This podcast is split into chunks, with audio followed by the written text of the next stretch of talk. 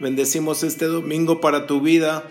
Bendecimos este domingo para tu familia. ¿Por qué no ahí reclamas esta bendición para tu vida? Bendecimos esta semana para ti. Bendecimos esta semana para tu familia. Bendecimos esta semana para lo que has emprendido, para lo que no has podido emprender y para todo lo que viene. Bendecimos esto en el nombre de Jesús, bendecimos tus manos, bendecimos tu entrada, bendecimos tu salir, bendecimos el fruto de tu esfuerzo, bendecimos el fruto de tu vientre, bendecimos eh, tu mesa, tu arteza, tu masa, bendecimos todo lo que eh, está ahí produciendo el Señor en ti. Bendecimos tu luz, tu lunes con bendición del cielo, que viene rompimiento que viene un rompimiento tremendo. Bendecimos tu hablar el martes, todo lo que hables el martes será dirigido por el Espíritu Santo. Bendecimos tu miércoles con sueños, con visiones, con provisión. Bendecimos tu, tu jueves con tremenda eh, soltura, con salud, con bendición, con milagros, con todo lo que estabas esperando. Bendecimos tu viernes con descanso, Bendecimos tu viernes del descanso de todo, todo el trabajo que has venido haciendo, no solamente en esta semana, sino durante todo el año. Bendecimos tu sábado con la presencia del Señor, con paz, en el nombre de Jesús. Para ti, para tu familia, estás totalmente bendecido durante toda esta semana. Te bendecimos, te bendecimos, en el nombre de Jesús. Amén esta palabra empiece a llegarte a ti, empiece a llegar a los tuyos. Yo sé que cuando empezamos a hablar, ¡pum!, la presencia del Espíritu Santo entró, entró en tu casa, entró ahí en tu habitación. Ahí está el Espíritu Santo. Gracias Señor, gracias Espíritu Santo, porque viene un tiempo donde todo lo que se había detenido, donde todo lo que se había parado, donde todo lo que no daba fruto, donde todo lo que estaba en espera, que se veía que el árbol era grande, pero que no estaba dando el fruto. Hoy este día se desata para que tengas fruto y mucho fruto. Todo lo que has esperado, todo lo que has sembrado, todo lo que has abonado, todo lo que has regado con lágrimas. Toda esa tierra regada con lágrimas. Hoy en el nombre de Jesús empieza a dar fruto. Hoy en el nombre de Jesús empieza a dar fruto al cien por uno. Tal vez tú, tú nada más estabas esperando un fruto, que una cosa se diera, que un milagro pasara, que un negocio se, rompiera, bueno, se, se, diera para ti, que hubiera ese rompimiento en los negocios, que un cheque se te diera, que un eh, algo que una sanidad te tocara, que un milagro en tu mente pasara, que un esposo llegara, que no van a llegar muchos esposos, pero va a llegar uno cargado de bendición. Va a llegar una cargada de bendición. Hay muchos que dicen, ya con el que me toque, ya con la que me toque, Dios dice, no, yo te voy a dar la que a ti tú no esperabas, que no te tocaba a ti. Te voy a dar lo mejor de lo mejor. Tal vez decías, es que quiero servir a Dios, eh, solamente que me dejara servir haciendo esto y Dios te dice, espérate porque viene el, el mejor servicio, viene el mejor tiempo, viene lo mejor. Esta palabra es tuya. Ahí en tu casa puedes decir esto es mío. Dios estaba preparando este domingo 3 de octubre a las 12:12 12 para recibir esa palabra en el nombre de Jesús en el nombre de Jesús. Hoy, mi Dios, hoy Jesús, esto empieza, empieza a mover tus aires, Señor, a favor de los tuyos, a favor de los tuyos. En el nombre de Jesús, en el nombre de Jesús. Esta palabra yo sé que es para muchos. Yo sé que es para muchos. Yo sé que muchos necesitan escuchar esta palabra. Muchos de los tuyos necesitan escuchar esto. Hay personas que tienen oídos sordos, pero hoy Dios te va a dar boca para que hables. Amén. Boca para que hables, porque te van a oír. Te van a oír. Ahora sí, como dicen las mamás enojadas, me vas a oír. Así te van a oír a ti. te van a poner atención y te van a decir, háblame, háblame, necesito. Hoy dice el Señor, yo les pongo hambre para que oigan. Yo les pongo hambre para que oigan. Todas esas personas hoy tienen hambre. Hoy tienen hambre y el Señor ha preparado tu ser para recibir esta palabra. Por mucho tiempo has esperado esto y hoy el Señor lo está soltando. Hoy el Señor lo está soltando. Yo no sé qué haces ahí sentado. Yo estaría puesto de pie con las manos gritando total nadie me ve tal vez tú estás en el baño ahorita párate ahí y canta de alegría Amén. de que algo Dios está haciendo. Hoy se suelta para muchos la bendición. Hoy se suelta para muchos la bendición. Hoy se suelta para tu vida en el nombre de Jesús. En el nombre de Jesús. Gracias Espíritu Santo. Gracias Señor yo vi cómo entraba el Espíritu en las habitaciones, en las casas. Y cubría eso. En el nombre de Jesús. Grau, Espíritu Santo. Estamos bajo tu gloria. Bajo la gloria de mi Dios. Bajo tu gloria, Espíritu Santo. Bajo tu gloria queremos estar. Bajo tu gloria queremos vivir. Bajo tu gloria deseamos habitar. No queremos estar en otro lugar más que bajo tu presencia, bajo tu atmósfera, bajo todo lo que tú estás haciendo, Señor. Bajo tu gloria, Espíritu Santo. Enciéndenos en tu amor, enciéndenos en todo lo que tú eres. Tú sabes, Dios, qué es lo que hemos orado por mucho tiempo. No solamente queremos tu presencia, queremos todo lo que tú eres. No solamente queremos tu cobijo, tu amor, tu, tu bendición, queremos todo lo que tú eres. No solamente queremos que tú vengas y nos bendigas como ese paralítico en la puerta de Bethesda, en el, estanque de Bethesda, que, que tenía muchos años enfermo, no sabemos cuántos años estuvo esperando ahí en el estanque y llegó y fue bendito sino que queremos estar contigo. Como lo hiciste con Pedro, con Mateo, con, con Juan, con Felipe, con Natanael, Señor. Que los escogiste para caminar a tu lado. Así queremos estar, Señor. Muchos disfrutaron tus milagros. Muchos disfrutaron de, tu poder, muchos disfrutaron de tu gloria, muchos disfrutaron de todo lo que hiciste, muchos disfrutaron de servir contigo, Señor, partiendo el pan, repartiendo los pescados, pero pocos como Pedro, pocos como Juan, Señor, que estaban ahí, que estaban pegados a ti, Señor. Y así queremos hoy estar. Si tú nos mandas a repartir las mesas, vas a tener que venir con nosotros, Espíritu Santo. Si tú nos mandas a hacer algo, vas a tener que venir con nosotros porque no te vamos a dejar. No te vamos a dejar, Señor. Solo queremos estar contigo. Solo queremos estar contigo.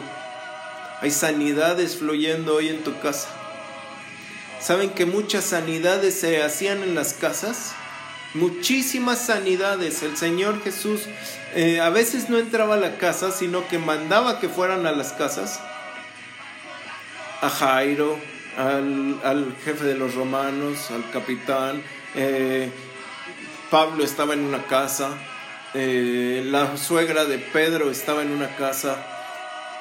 Eh, cuando llega Jesús con Marta y con María, estaban adentro de una casa. Claro, fueron a la tumba, pero estaba adentro de la casa diciendo, bueno, ¿qué pasó? Eh, la mujer de, esto no fue un milagro, pero la mujer que estaba, eh, ¿cómo se dice? Ungiendo los pies de Jesús, estaba dentro de la casa. La salvación de Saqueo fue adentro de la casa. Dice, hoy es el día que entró la salvación a esta casa. Hoy es el día que entró la salvación, cuando Saqueo dice a todo el que le he hecho daño, eh, le regresaré cuatro veces.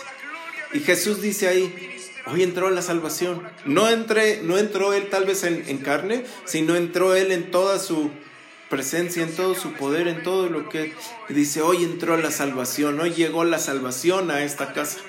Y hoy muchos milagros están pasando en tu casa. Tal vez tú ni te das cuenta. Pero hay un milagro ahorita detonándose en el cielo para, a tu favor. Estos, estos, ¿cómo se dice? Estos servicios, como el de ahorita, lo vamos a estar haciendo frecuentemente para que tú invites a personas el domingo a escuchar la palabra en tu casa. La verdad nosotros necesitamos a veces tiempos de estar a solas, tiempos de descanso y tiempos de recargar la unción. Y aunque esto por lo que estamos aquí hoy es porque estamos encerrados, porque no podemos salir en coche porque está todo cerrado y hay un policía parado en nuestra en las dos calles, en la calle pues, de, de frente de la casa, no podemos movernos. Eh, también la iglesia está ahí resguardada por policías, gracias a Dios. Este, el Señor nos da este tiempo de oportunidad para recargar la unción y para que tú veas que el Espíritu Santo está en tu casa. Que el Espíritu Santo puede estar en tu casa y quiere estar en tu casa y va a estar en tu casa y aunque es necesario que nos reunamos todos, porque sí es necesario, va a ser un tremendo tiempo cada que se suelte este, esta orden de Dios de permanecer en casa. Invita a los que no podías invitar, a los que toda la vida te han dicho que no, a los que ya no querías invitar, a los que te caen gordos, a los que te caen bien pero nunca les hablas porque no quieres echar a perder según tú la amistad. A ellos invítalos.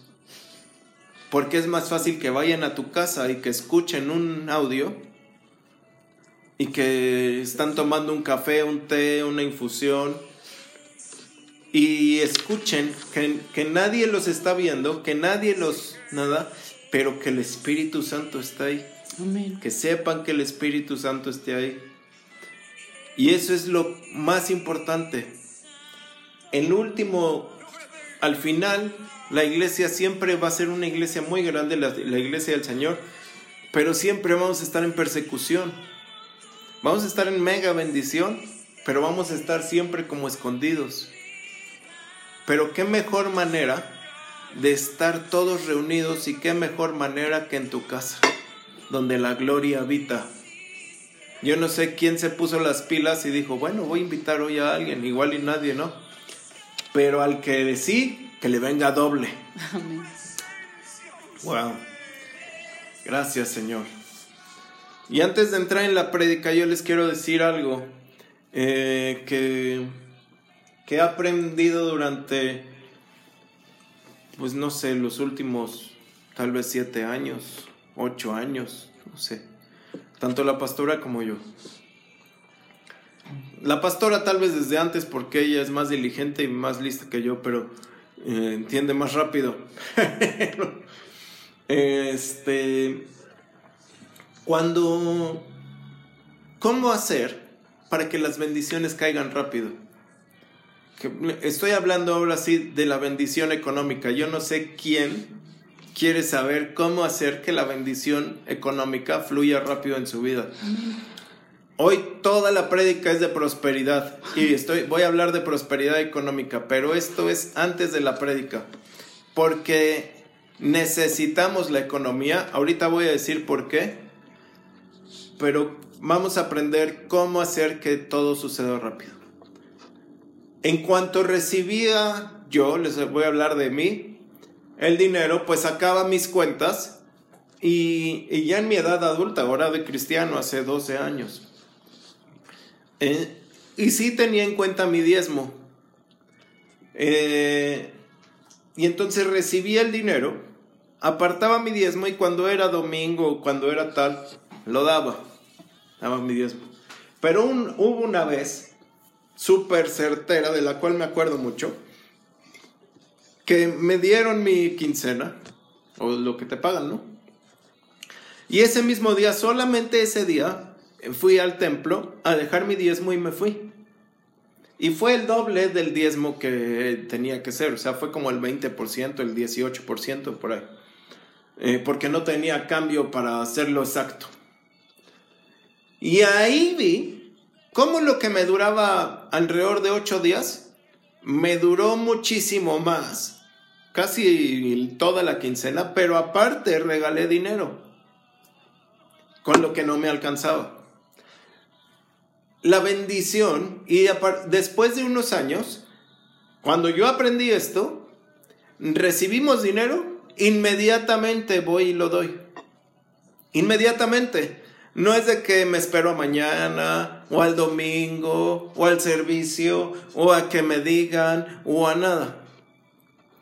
Inmediatamente Dios me da algo, alguien me da una ofrenda, me vendí algo, me pagaron algo, separo mi diezmo y lo doy.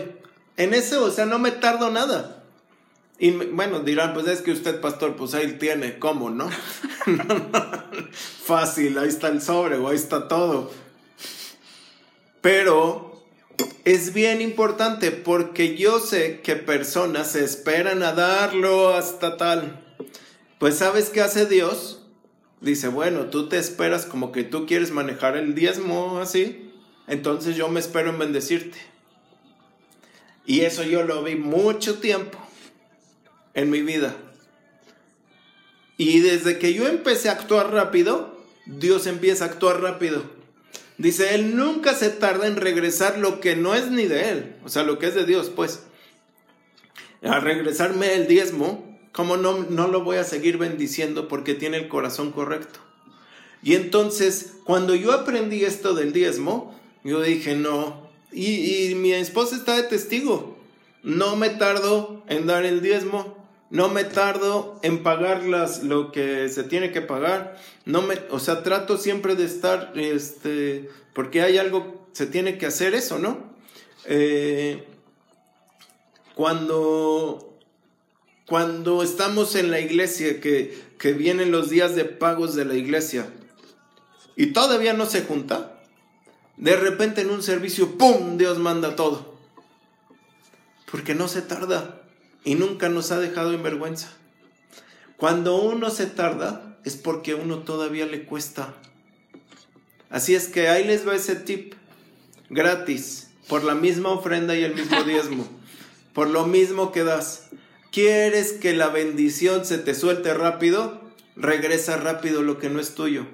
El diezmo no es tuyo. El diezmo no es tuyo. Tú lo regresas, Dios te bendice.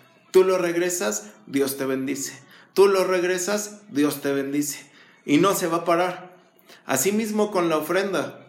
Dice, no sean tard en, en un proverbio. Que cumplas rápido lo que le prometiste al Señor. Ah, Cumple rápido tus votos al Señor.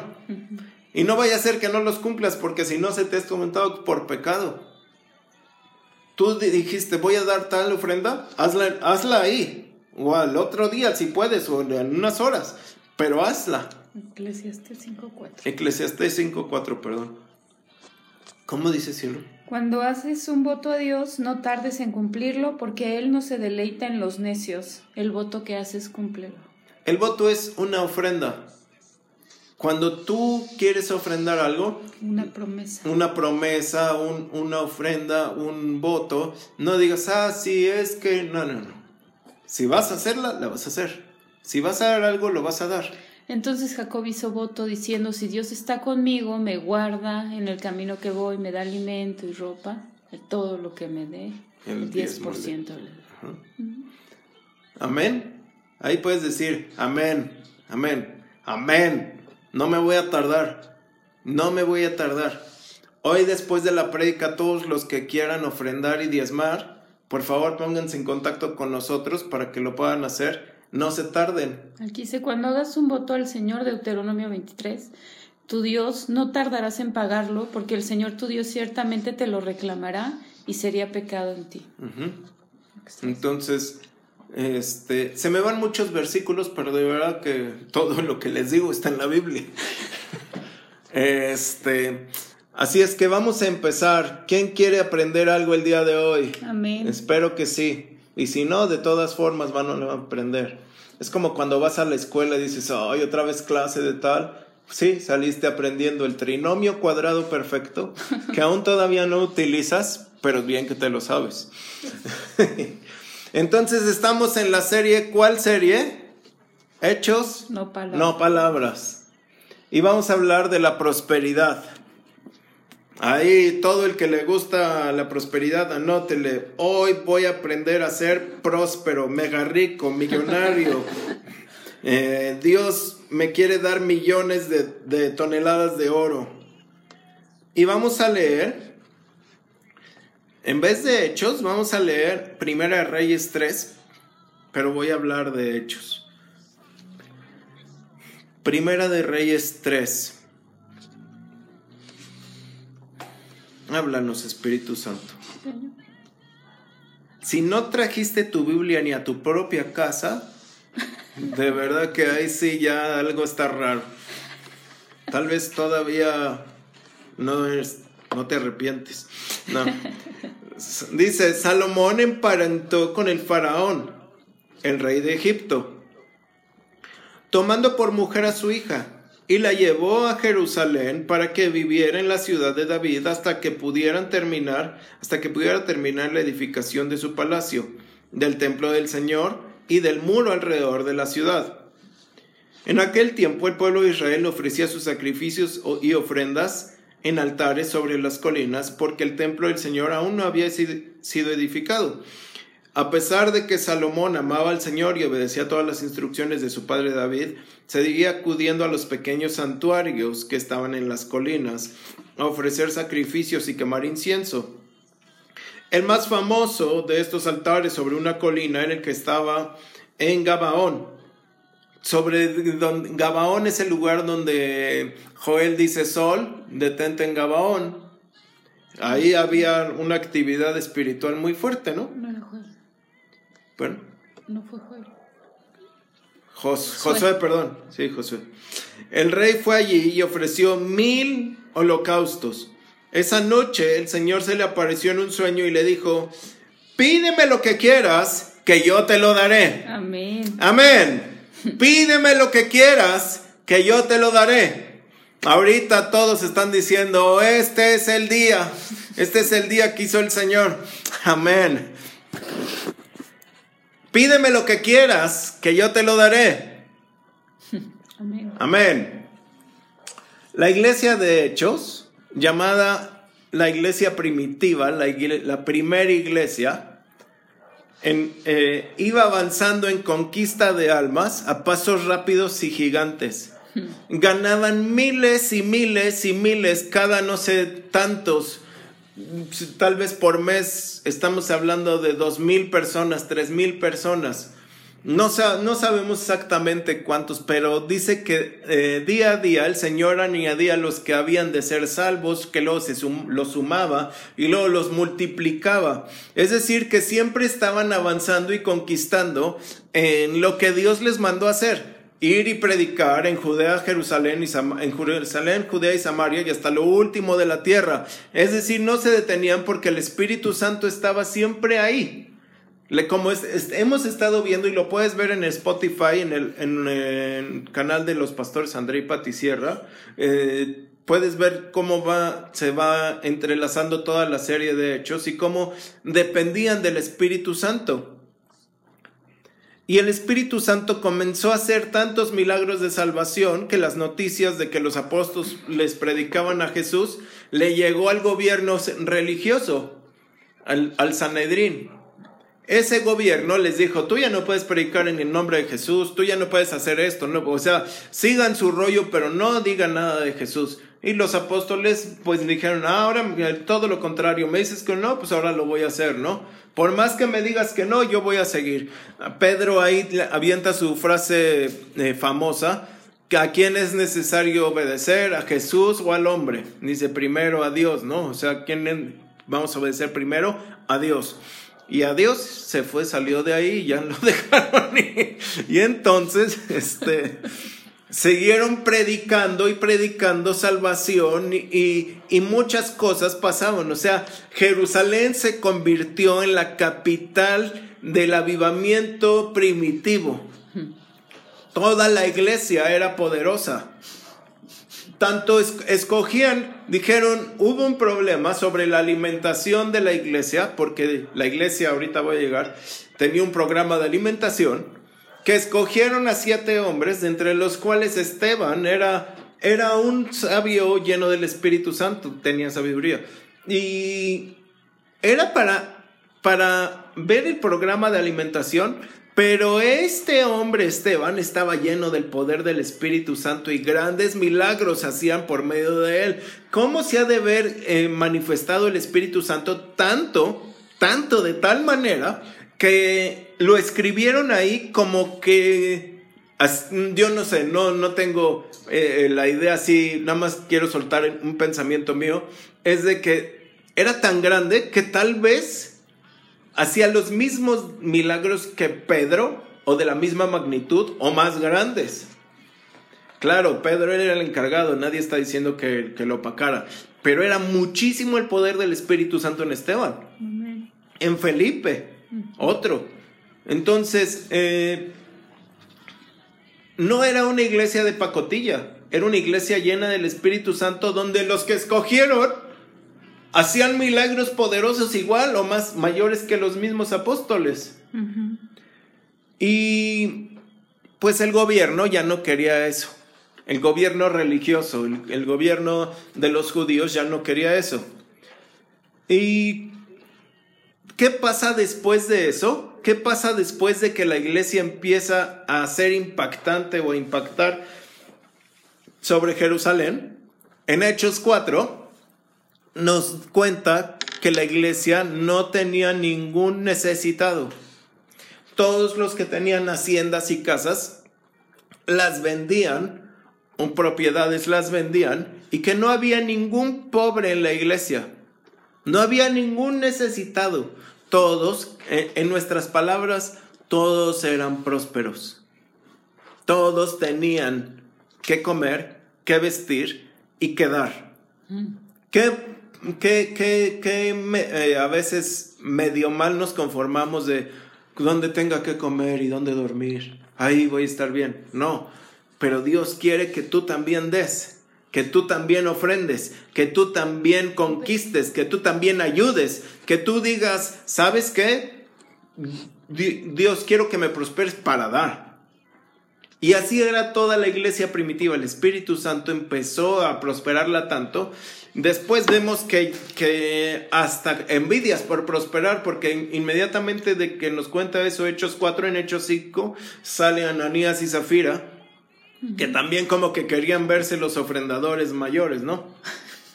Me acuerdo de cuando llegué a, a Cristo, el pastor eh, tenía un, ¿cómo se llama? Un evento. un evento que se llama eh, un día de oración. El Día Nacional de Oración. El Día de Nacional de Oración. Por México. Y pues costaba o cuesta, no sé si, los, si lo están haciendo, no sé. Pero costaba muchísimo porque rentaba a veces el Estadio Azteca, a veces la Arena Ciudad de México. En sí, donde lo pongas, pues hay que pagar, ¿no? El Auditorio Nacional, tal. Y pues son, eran millones de dólares, millones de dólares, millones de pesos. Y la iglesia, pues, aunque él tenía iglesias a su cargo, pues la iglesia donde estábamos éramos a lo mucho, tal vez 400 por ahí. 300, entre 300 y 400. Pues no era para que dijera, ah, pues sí, voy a pagar yo mil y esto. O sea, en general la iglesia eh, no se veía de mucho, de mucha grande economía, ¿no? El gran número, sí había personas. Y en eso el pastor lanzó que quien quería ofrendar. Y pues yo era nuevo, tendría ahí como dos o tres meses, tal vez dos. Y alguien, un, un hermano que seguramente tenía dinero, eh, dio un cheque en frente de todos y dijo, esto viene este, de tal cosa o algo así. Y el pastor dijo, órale, o sea, un chequezote se vio. Y entonces alguien más dijo, no, yo voy a dar tanto, ¿no? Y yo dije, wow, qué bendición. Y entonces yo salí de ahí feliz, dije, no, pues este evento ya, o sea, la mano de Dios está ahí, ¿no? Dios lo está haciendo. Y alguien dijo, uy, eso a mí cómo me hace sentir mal, porque yo no tengo, yo no, la, no dejé terminar a esta persona, pero dije, te debes de sentir bien porque el proyecto ya se está logrando, Dios está ahí. Porque tú no te tienes que preocupar, es que yo no tengo, no, preocúpate en la obra de Dios. Preocúpate en la obra de Dios. No te fijes en lo que los otros dan. ¿Qué tal que el cheque nada más... Nadie vio cuánto era el cheque. ¿Qué tal que era de mil pesos y todos pensamos que éramos de un millón? No sé, ¿no? O sea, pero si tú te estás fijando en otra cosa y no en el reino, si tú te estás fijando en tu dinero, pues tu dinero te va a hablar y no te va a hablar Dios. Eh, la iglesia primitiva avanzaba porque tenía un fin común. Ahorita voy a explicar algunas cosas. Así es que eh, les doy un segundo para que vayan por unos curitas y unas vendas y algo, unos bioelectro por si les duele la cabeza. es decir, la iglesia de Hechos 4 no tenía ningún necesitado porque no tenía nada por posesión suya. Tú lo puedes leer en Hechos 4. Todo era de la iglesia. Tú puedes decir, ah, el pastor quiere robar. Lee Hechos 4. ¿Para qué? Para que el evangelio se propagara. Para seguir avanzando. Para que no hubiera ningún necesitado y que eso también sirviera de testimonio para todos los demás. Eh, un sinónimo de, consagrado es entregado. Tú dije conmigo ahí. Consagrado, sinónimo es entregado. Consagrado, sinónimo es entregado. Entregado es que no te vas a no vas a tener dos pensamientos. Que vas a estar o no vas a estar cuando te casas. Cuando alguien se casa, está entregado a esa persona, está consagrado, es para, me, me doy a ti completo, me doy a ti por, al 100%, no me doy a ti de lunes a viernes y sábado y domingo, no, porque el sábado me gusta ir a Don Quintín y el domingo me gusta ir a, no sé, a, a comer barbacoa, después pizza y en la tarde al cine y en la noche ya soy contigo, no. Estoy contigo y estoy entregado a ti. Y la iglesia primitiva estaba entregada en un propósito. Y entonces el Espíritu Santo, ¿qué va a decir? Pues esto les voy a dar más. Porque más necesitamos avanzar. Y les voy a dar más. Porque más vamos a avanzar. Y les voy a dar más. Porque más vamos a avanzar. Y les voy a dar más. Porque más vamos a avanzar. No puedes tú pretender tener una Jeep Grand Cherokee y decir, voy a ir al cerro del Chiquihuite a predicar, si en tu corazón tú quieres la Jeep Grand Cherokee para irte a pasear a Polanco.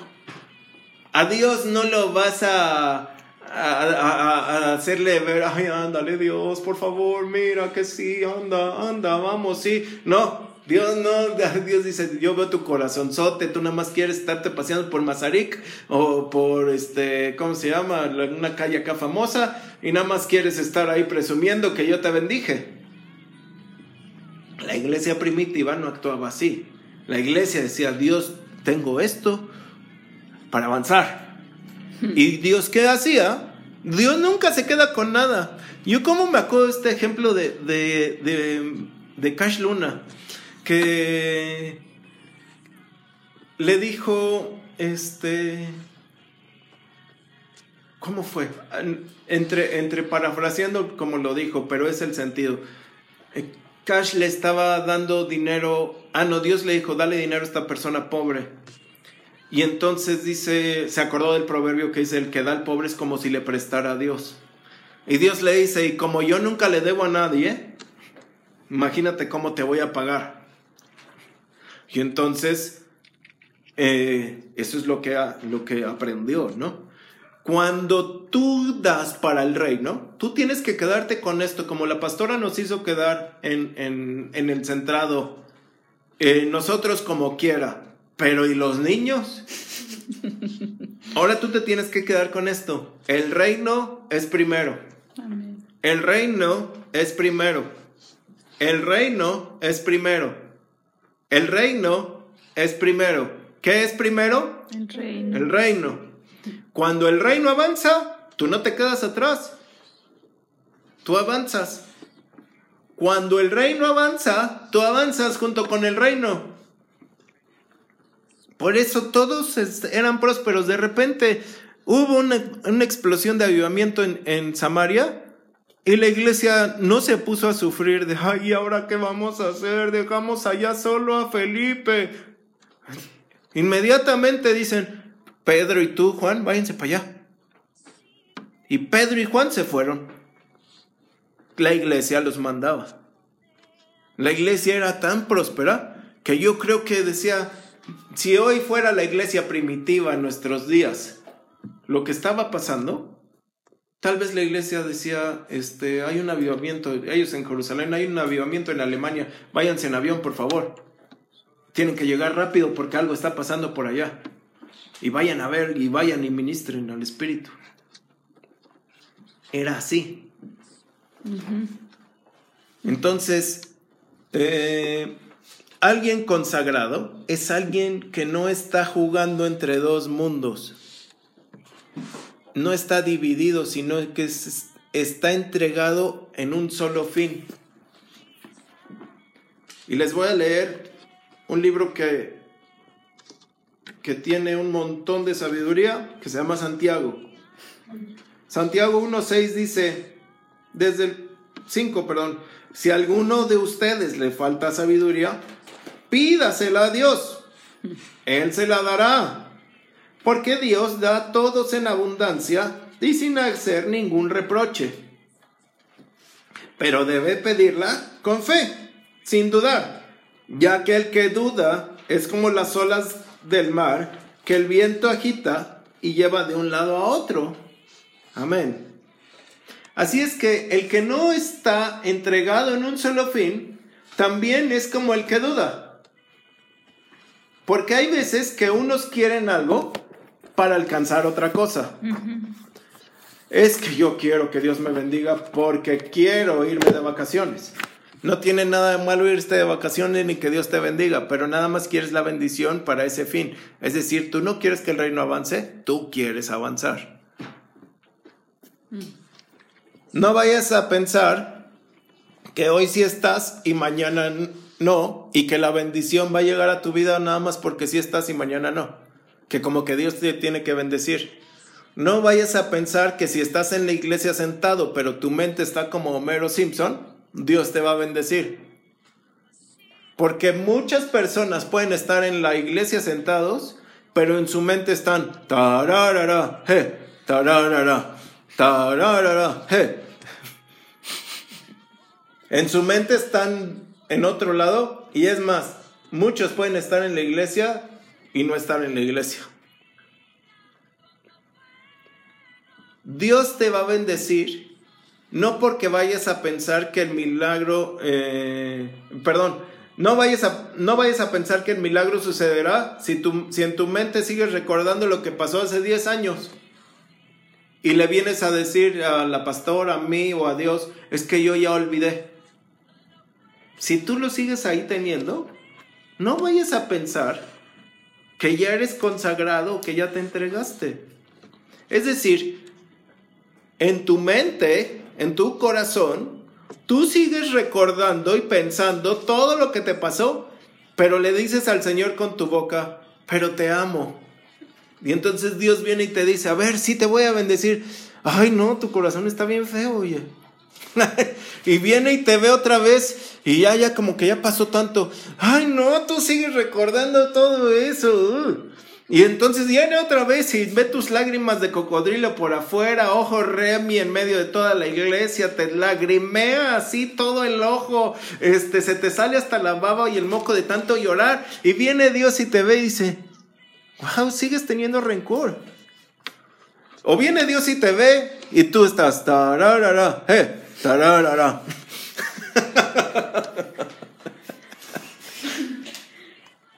Yo les dije que fueran por benditas, pues que fueran por bioelectro, que fueran por un escudo. Por un escudo protector.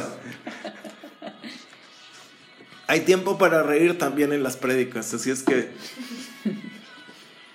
es algo que aprendí bien fuerte. Cuando la pastora me invitó por primera vez a la iglesia, yo iba pues para verla a ella. Yo dije, voy a ver que está bien guapa, que me gusta mucho y pues a conquistarla. Y hablaban de X, Y y mi mente estaba tararara, hey, tararara, tararara, hey. Yo estaba pensando en tontería y media y estaba ahí. ¿Dios me bendijo? No. Después fui otra vez a verla. Y entonces dije, bueno, la voy a impresionar. A ver qué. Y pasaron todos al frente y no sé qué. Y no sé qué me estaban hablando, la verdad no me acuerdo. Sí, me dieron una palabra, pero no me acuerdo ni de qué. Pero yo dije, wow, y pasé al frente para que oraran por mí. Y me estaban dando algo. Y yo, yo pensaba, pensaba en, en algo triste para conmoverme y estaba actuando. Y entonces el cuate que estaba ministrando me estaba pensando que me estaba tocando a mí. Y yo, no. Yo nada más estaba yendo por ella. Así es que tú puedes venir y mentirme a mí, pero realmente no está tu corazón en Dios.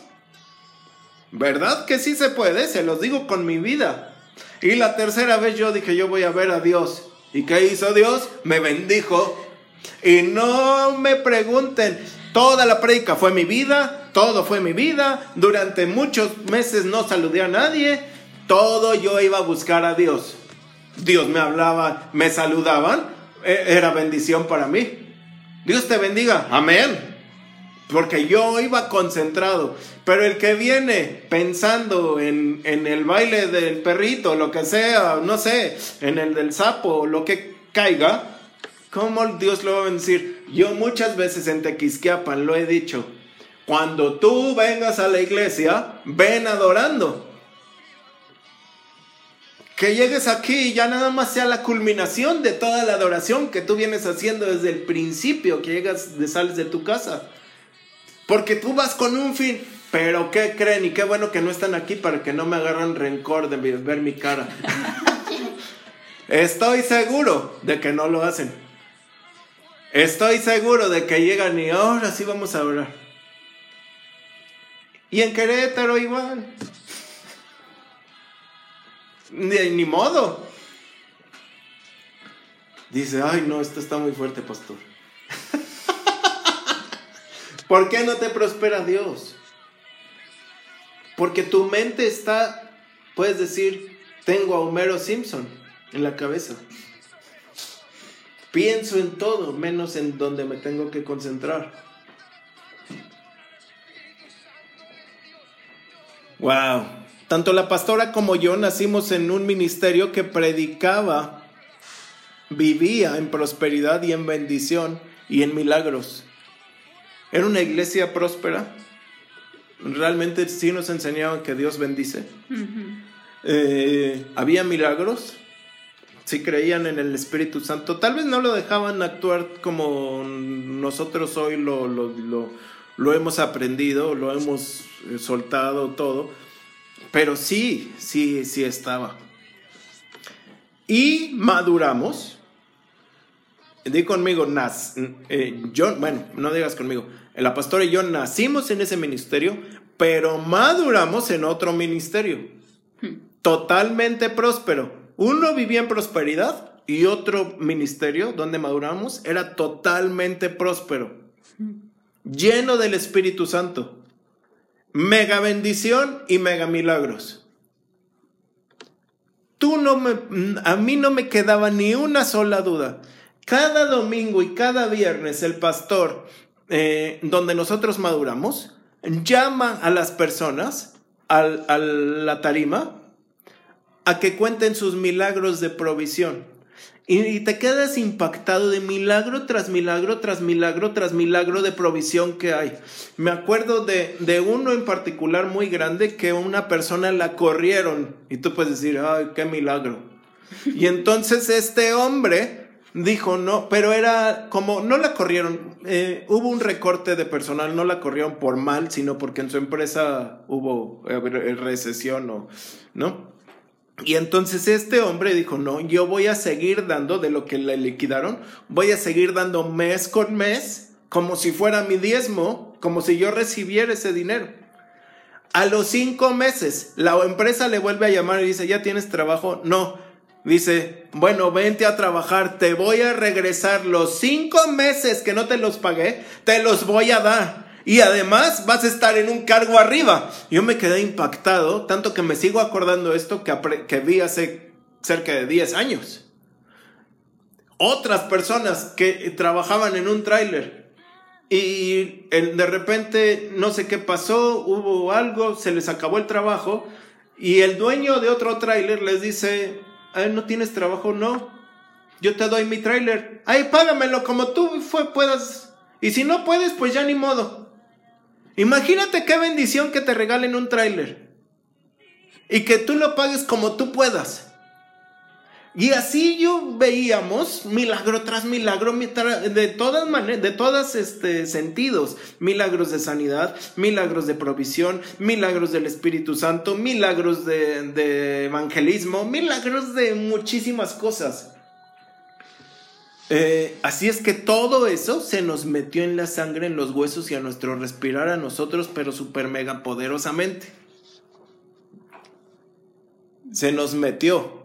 A mí tú me hablabas que Dios no prosperaba y te refutaba con todos los testimonios y la palabra que Dios prospera. Pero en, en eh, cuando nosotros empezamos a madurar, no éramos bendecidos. No éramos prósperos. No éramos ricos. No teníamos nada. Lo que teníamos lo perdimos todo. Y se puede decir que tampoco había el poder del Espíritu Santo. En nosotros no. Y la vergüenza yo la podía sentir en nuestra casa que nos daba vergüenza siquiera vivir ahí, comer donde comíamos, dormir donde dormíamos y estábamos mal. ¿Cómo puede ser que yo sabiendo todo y la pastora sabiendo todo y habiendo nacido en una iglesia que hablaba de eso y que vivía eso y madurado en una poderosa y tremenda iglesia viviendo tremendos eh, testimonios día tras día, semana tras semana, nosotros no vivíamos en eso. Cuando la madurez en Cristo llega, duele. Así como le duelen los huesos a los niños cuando están creciendo. Y dicen, ponme algo calientito, dame tal, porque le está creciendo doler. Le está creciendo, tiene que, pero es un dolor que vas a pasar. Y si estás dispuesto a madurar, ese dolor no lo puedes negar ni soltar ni decir, ah, no, es que yo me voy a soltar. La madurez y voy, voy a llegar a los 40 sin que me duela nada. O sea, yo voy, de, nací y ya veme próspero y maduro mañana. No, te va a doler porque estás creciendo. Y tú me puedes decir, perdón, la bendición y la prosperidad llegaba a nosotros, ¿por qué? Y pongan bien atención, no era el tiempo. Nuestro corazón no estaba en sintonía con lo que Dios quería hacer. No éramos maduros. No éramos maduros. No sabíamos ni cómo era el Espíritu Santo, no sabíamos ni cómo retener la bendición, no sabíamos ni papa. Y la tercera y más fuerte, no éramos sabios. No había sabiduría ni en mi vida, ni en la de la pastora, ni en nuestro matrimonio, ni en nuestro ministerio, ni nada. Solo para nosotros. Yo, yo, dámelo a mí, a mí, yo voy a... Patrañas y pamplinas. Y tú me puedes decir, pastor, yo he pasado mucho tiempo así, así es que ya es el tiempo de que Dios me bendiga. Pues si tú dices eso y piensas eso, ¿qué crees? No eres maduro. y como no eres maduro, no es el tiempo.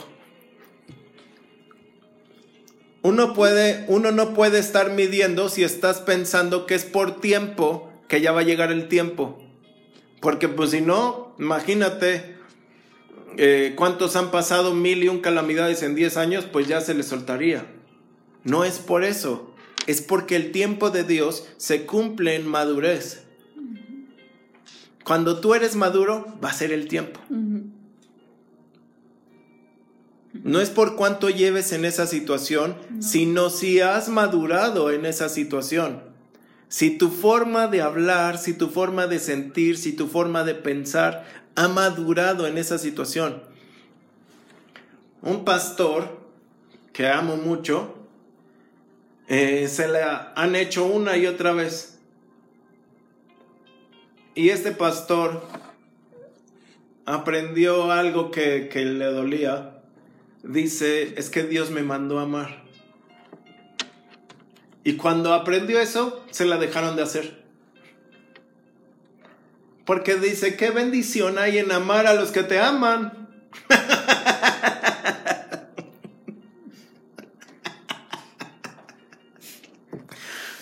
Ama a los que te tratan mal. Ama a los que te caen gordos, a los que no se bañan, a los que... X. Ama a esos. Tú vas a ver cómo tu, tu madurez va a llegar. En cuanto tú empieces a hacer, como dice Pablo, y no finjan el amor. Amén. Eh, así es que tú no puedes decir que eres maduro o inmaduro, sino que tu corazón y como habla tu boca va a reflejar madurez o inmadurez, sabiduría o necedad. En la forma de pensar y de hablar demuestras tu sabiduría y tu madurez. Dice 1 Corintios 13:11, cuando yo era niño, hablaba como niño, pensaba como niño y razonaba como niño. Está hablando Pablo. Mas cuando me hice hombre, dejé a un lado lo que era de niño. A un niño te dice que ya perdonó, limpió su cuarto y que obedeció para comer pastel. No, ya, ya lo hice, ya. Dice, ahorita como, luego voy limpio. Yo ya, ya perdoné, ya. Pero al ratito va a volver a sacar las cosas hasta que perdone de corazón. Eh, asimismo, alguien que piensa que el tiempo ya lo maduró, no es por tiempo, sino por como tú estás madurando en tu corazón. Tú puedes argumentarme y decirme, y ahorita si quieres aventarme el teléfono total, pues yo no estoy ahí. Soy maduro, pastor, soy maduro. Pero sigues pensando, esto es muy fuerte y quiero que lo aprendan bien. Sigues pensando como el mundo piensa, actuando como el mundo actúa y esperas como el mundo otorga. ¿Cómo así? Estás en la iglesia, pero esperas que el milagro llegue por tus medios. Oras para recibir tú, así como el mundo reza para recibir su propio bienestar. Y esperas que Dios haga algo y solo eso esperas. Es decir, no quieres aprender a saber en qué debes de ser moldeado. Estás actuando como el mundo actúa, esperando como el mundo otorga y pensando como el mundo piensa. Estás haciendo lo mismo pero ahora en Cristo. Entonces no eres consagrado. Eres de dos mundos. Al que si quieren yo les puedo mandar ahorita eh, directo a su casa un bioelectro para todos los que les está doliendo la cabeza. Tú puedes decir también, bueno, bueno, eh, los años no pasan el mal de yo ya soy sabio, pastor. Un niño le das dinero y ¿qué va a comprar? Si yo ahorita le doy a Santiago, Andrea y Aranza 100 mil pesos a cada uno y les digo, y hoy, se, y hoy o bueno, los pueden, dicen los tres, amén. si les doy 100 mil pesos a cada uno, ¿en qué se lo van a gastar? Y hoy lo tienen que, hoy tienen que hacer algo con el dinero. Uh, te aseguro que dicen un, un, un, Apple Watch, un teléfono, ropa, juguetes, eh, ¿cómo se llama? Los tres estoy seguro que me van a decir el diezmo. Tal vez unos me lo den ya casi al final que se les va acabando. este. Eh, ninguno juntaría su dinero con los otros. Estoy seguro de que ninguno juntaría su dinero con los otros. Ni compraría un coche. Ni nada. ¿Por qué? Porque lo van a gastar en ellos. Tal vez le van a comprar a su mamá algo y a mí algo, pero lo van a gastar en ellos. Si fueran todavía más chicos, se lo gastarían en dulces, ¿no? Y juguetes. Ahora tal vez se comprarían, Andrea, seguramente algo más de ropa, unos lentes o no sé, algo, ¿no? Este. X. Cosas superfluas alguien que es maduro, tal vez me dice, no, pastor, usted démelo a mí 100 mil pesos y yo voy a comprar ropa y pagar la renta. ¿No? Porque ya es maduro. Pero alguien sabio invierte el dinero para que produzca más. Dice, ahorita voy a comprar, este, alguien sabio, Dios le da el dinero y dice, lo voy a invertir ahorita, pues de aquí a mañana algo va a pasar, esto, el otro, lo voy a invertir en esto, me va a producir. ¿Qué tan fácil es saber si eres, es, es ver si eres sabio y maduro en cómo gastas el dinero? Tú puedes decir, bueno, yo me lo gané. No, tú no te lo ganaste, Dios te lo dio.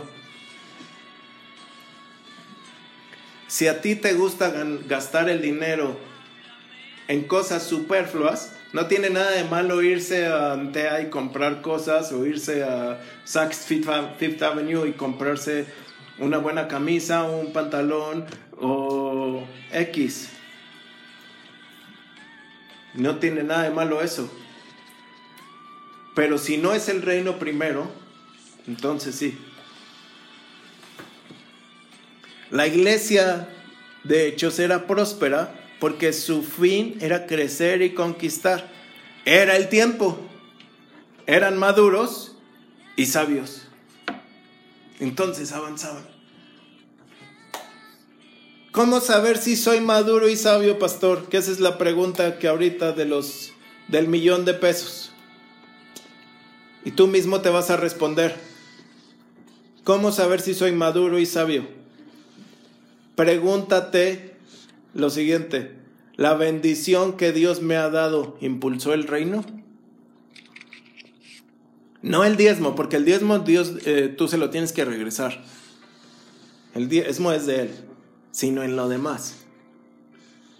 ¿Los cinco pesos que has dado han impulsado el reino? Cuando tú eres maduro y sabio, cuando la bendición de Dios te ha tomado para bendecir, Dios te va a seguir dando y dando y dando. Ahora, Salomón estaba comenzando a reinar al pueblo de Israel. Y Dios se le presenta y le dice, pídeme lo que quieras. ¿Qué pregunta más difícil? Cuando a mí me la preguntaron el año pasado, me quedé así de, ¿qué, ahora qué? Mm, o sea, ¿cómo que, qué te pido? Yo pensaba que tú me ibas a dar a mí.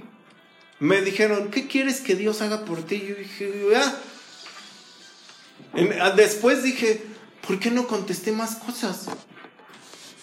¿Por qué no dije que quería una camioneta Mercedes, comprar la casa, en la iglesia próspera? Contesté una.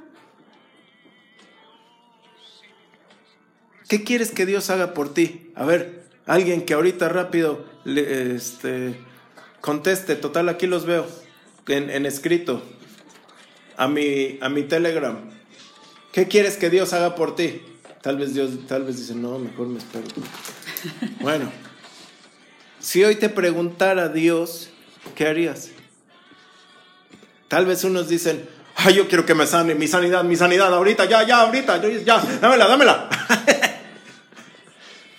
Tal vez otros digan, un coche, una casa, mi matrimonio, que se arregle mi vida, que mi hijo se dé. Es decir, mi, mi, mi, mi. Pero Salomón contesta sabiamente. Dice mi amigo, conocer más al Espíritu Santo. Amén. Dice Salomón, dame sabiduría para tu pueblo. Entonces Dios dice, Él está pidiendo para que el templo avance, para que el pueblo avance. Él no está pidiendo para Él. Él está pidiendo como la iglesia primitiva hacía, para que la iglesia avance y Salomón está pidiendo para que el pueblo sea bien reinado. Dame sabiduría para tu pueblo. Y entonces Dios dice, como no me pediste riquezas y no me pediste larga vida y no me pediste esto, te voy a dar todo el dinero del mundo. No hay nadie más rico en la tierra ni lo habrá más que Salomón. Eh, así es que la sabiduría que debes de pedir, como dice Santiago, es la que le agrada a Dios. Porque muchos dicen, dame sabiduría para administrar esto, no. Dame sabiduría para tus cosas. Dame sabiduría para hacer bien esto. De lo tuyo, Dios. De tu reino. No sabiduría para mí, en cuanto tú pides sabiduría para ti, eso es tontería para Dios. Eso dice, eso es 2 más 2, eso es básico. Pide sabiduría para Dios, para que el reino de Dios siga avanzando, para las cosas que a Él le importan. Dice, te voy a dar sabiduría y también todo lo que no pediste. ¿Cuántas cosas no te has atrevido a no, a, no pedirle a Dios porque son muy, pues no sé si locas o feas o qué tendrán, o, o, o, vanas, tan vanas que ni tú te atreves a decirlas? Pero dice, lo que no me pediste también te lo doy a dar. Cuando tú, cuando es el tiempo, que yo creo que ahorita en esta semana muchos van a empezar a caer en cuenta, eso, es el tiempo la madurez les está doliendo y van a pedir sabiduría para Dios. Amén. Amén. Se le da la sabiduría a Salomón e inmediatamente llega la prueba de esa sabiduría en, Reyes 4. Llega la mujer, las dos mujeres, eh, con el problema del bebé muerto. Es decir, la sabiduría pone a te va a poner a prueba. Posiblemente nunca tendrás que escoger entre si matar a un niño o no, ¿no? O sea, tal vez no llegamos a ese grado de sabiduría. Pero, ¿qué tal que esta decisión que estás tomando es de vida o muerte para ti? Y Dios me puso este ejemplo para que se los dijera. Hay dos personas delante de ti. Una de esas eres tú, diciéndote que debes de pedir el, el milagro una vez más y que insistas en tu fe. Y la otra persona eres tú, canoso y sereno, diciéndote que pienses dos veces lo que vas a decir en este momento. ¿A quién debes de decidir tener en vida? El que no es sabio dijo, al de insistir en fe, al que no agarró nada, dijo, sí, en la fe, en la fe. Es al segundo. Porque el sabio es prudente, el necio es impulsivo. Cuando el Espíritu Santo me confrontó diciéndome, ¿hasta cuándo vas a seguir actuando como Saúl? Fue tan fuerte eso en mi vida que, porque yo siempre, la verdad, le he tirado bien duro a ese pobre Saúl. Y cuando me comparó con él, fue como decir, tú eres igual de bruto, oye. ¿Hasta cuándo vas a seguir siendo como él? Y es entonces que la sabiduría empezó a tomar y empezó a crecer. Saúl es el viejo tú, el impulsivo, el nervioso, el que hace todo para sí mismo, el que no le gusta entregar cuentas, el que siempre es solo yo, solo yo, solo yo. What about me? What about me? What about me? ¿Qué, ¿Qué, hay de mí? ¿Qué hay de mí? Que no tiene temor de Dios y que la bendición es suya. Pero David es lo que puedes llegar a ser. Sereno en la cueva.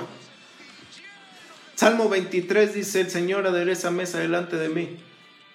Él estaba en la cueva. Salmo 51, no quites de mí tu Santo Espíritu. No era un desesperado, no va a consultar a las brujas ni nada. Este sabía que tenía que tener temor de Dios. Era sabio. Y todo lo hacía para su pueblo. Cuando va a pelear con Goliat, le dice, ¿quién es este incircunciso que se atreve a, a estar en contra del pueblo de Dios? Salomón estaba por allá todo lleno de miedo. Pero escucha David la, la recompensa, dice, no va a haber impuestos para su papá y le voy a dar una hija. Saúl. Saúl, perdón. Saúl promete no impuestos y la hija. Y David dice, pues vénganos tu reino. ¡Pum! Siempre pensando en el bienestar de los demás. Ese es alguien que Dios le va a dar en sobreabundancia. Hoy el Señor está haciendo un llamado. ¿Como quién vas a ser? ¿Como Saúl o como David? Yo creo que muchos han actuado como Saúl, bajo su propio entendimiento, bajo su propia eh, pensamiento, bajo su propia razón, porque por mucho tiempo has estado eh, en, escasez o no se te han dado las cosas y de repente llega algo y lo quieres disfrutar tú al máximo, pero esa es la prueba de que eso tal vez era para que el reino de Dios avanzara y a la siguiente te tocaba a ti. Ojalá no se esté llegando esto, porque viene el tiempo y el tiempo es donde Dios está buscando a alguien a quien bendecir en sobremanera. ¿A quién? ¿A quién va a bendecir Dios? ¿Al maduro y al sabio? Señor, gracias. Señor, gracias. Señor, gracias.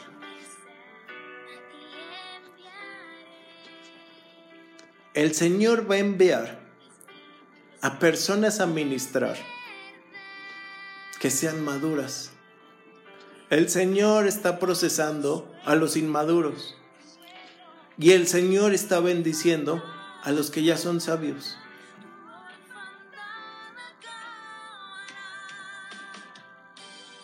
Si hasta aquí te has equivocado y no has sido sabio con la bendición que Dios te ha dado, Hoy es el momento de corregir. No mañana, no el próximo domingo, es hoy.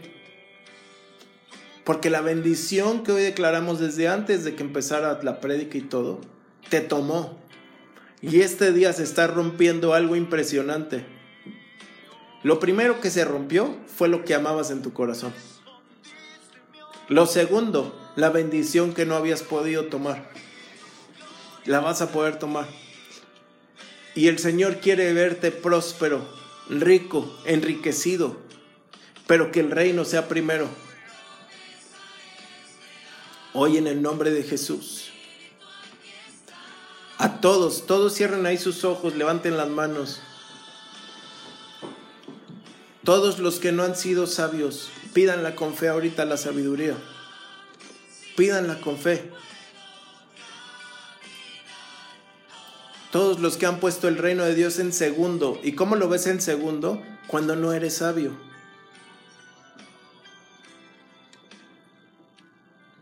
Pidan a Dios sabiduría.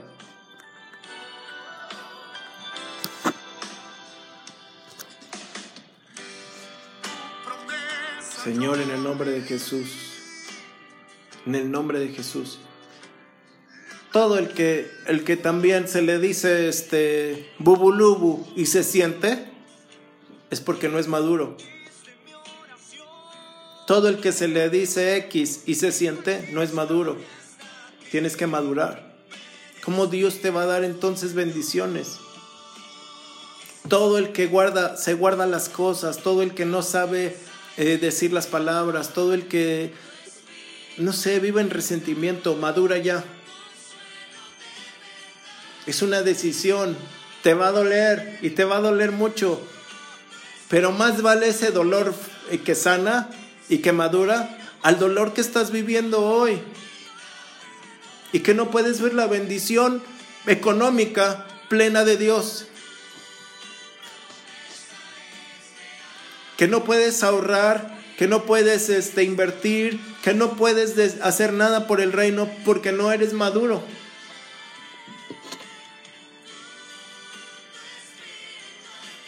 ¿Cómo me dolía a mí decir, Señor, quiero ahorrar 100 pesos al mes y no poder? Y tener que pedir prestado como fuera para que mis hijos comieran y yo según siendo cristiano.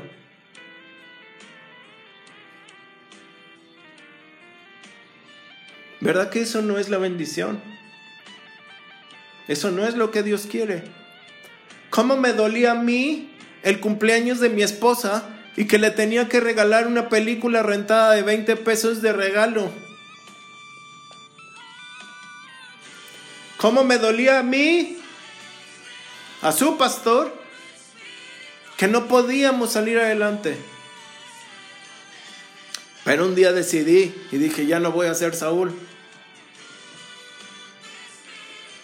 Si tú quieres, yo sé que yo no sé quién a quién le está llegando esto, pero si tú quieres ver la bendición de Dios, deja deja de actuar como el mundo actúa, deja de orar como el mundo ora y deja de esperar como el mundo otorga.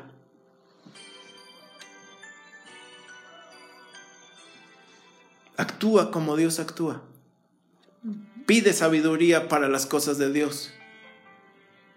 Pide bendición para las cosas de Dios y tú vas a ver cómo en tu casa empieza a haber tal bendición que no se va a detener. Vas a ver cómo en tu casa todo empieza a forjarse de una manera que no se va a parar. Y que al rato la misma iglesia te va a dar a ti para que vayas a predicar otro lado, oye cómo Dios mismo te va a mandar a predicar porque tú eres un ejemplo vivo. Al nos dijo una palabra, Al, el hermano Al, dice, cuando uno está en fuego, Dios lo usa para ir a encender otros fuegos. Dice, no cabe duda. Cuando él dijo eso tan fácil y tan sencillo, yo estaba ahí tan feliz al escuchar esa palabra tan fácil. Y cuando tú estás en bendición, ¿cómo Dios no te va a poner de ejemplo de que eres la bendición misma de Dios? Dios le dijo a Abraham, ¿sabes qué? Ya no te voy a bendecir. Tú eres la bendición.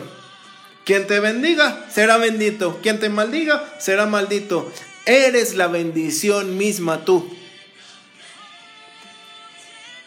Y todo el que ha estado pidiendo sabiduría para otra cosa, menos para el reino, hoy, hoy es el día. Dame sabiduría para el reino, Señor. Dame sabiduría para tu pueblo. Dame sabiduría para todo lo que tenemos que hacer. Dame sabiduría para el plan de tortas de Eliseo, Señor. De Elías, perdón. Dame sabiduría para el programa de alimentación. Dame sabiduría para las casas vivas. Dame sabiduría para todo esto que empezamos hoy, como el domingo 3. En el nombre de Jesús que tu espíritu llegue. Dame sabiduría para hablar a las personas. Dame sabiduría para, para administrar bien lo que me das. Dame sabiduría también para prosperar, Señor. Dame sabiduría para, para poder invertir en tu reino. Dame sabiduría para crecer. Dame sabiduría para más. En el nombre de Jesús. Gracias Señor Jesús. Gracias Espíritu Santo. Hoy todos los mayores de 35 y 40 años tienen que darse un golpe en la cabeza y decir, todo lo que he venido haciendo estaba mal. Los, digo los jóvenes no, porque apenas van aprendiendo y ahorita lo que aprendieron les está sirviendo.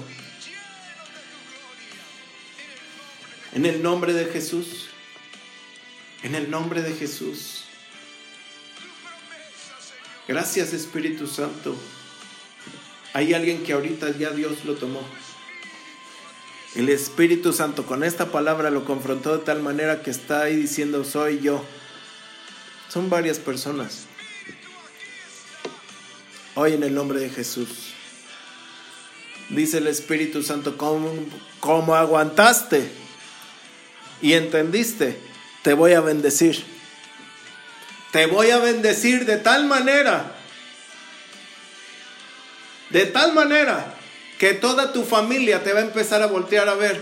Luego todos tus amigos y al final toda la cuadra te va a voltear a ver, todo tu vecindario te va a voltear a ver de cómo se te va a cambiar hasta el coche, de cómo se te va a dar los negocios, de cómo, porque entendiste, el reino es segundo o el reino es primero. Es primero.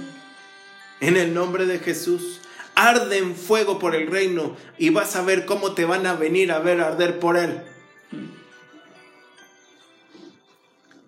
Esas personas, todos ya están bendecidos. Unos tal vez como que van procesando aquí a mañana, otros de aquí a un mes, otros van están madurando. Pero creo que esta palabra les ayudó a madurar impresionantemente. Y hay alguien que ha estado comiendo muchos frijoles, mucho alimento enlatado. Se acabó eso. Se acabó eso. Hay alguien que no ha tenido bien de comer. Te, te, profetizo y declaro sobre tu vida que hoy llegará el tiempo de la abundancia. Hoy llega la canasta grande, ya no la canasta básica. En el nombre de Jesús. Wow. Gracias Dios por esta palabra, porque tu Espíritu está con nosotros. Gracias Jesús. Gracias Jesús. Amén.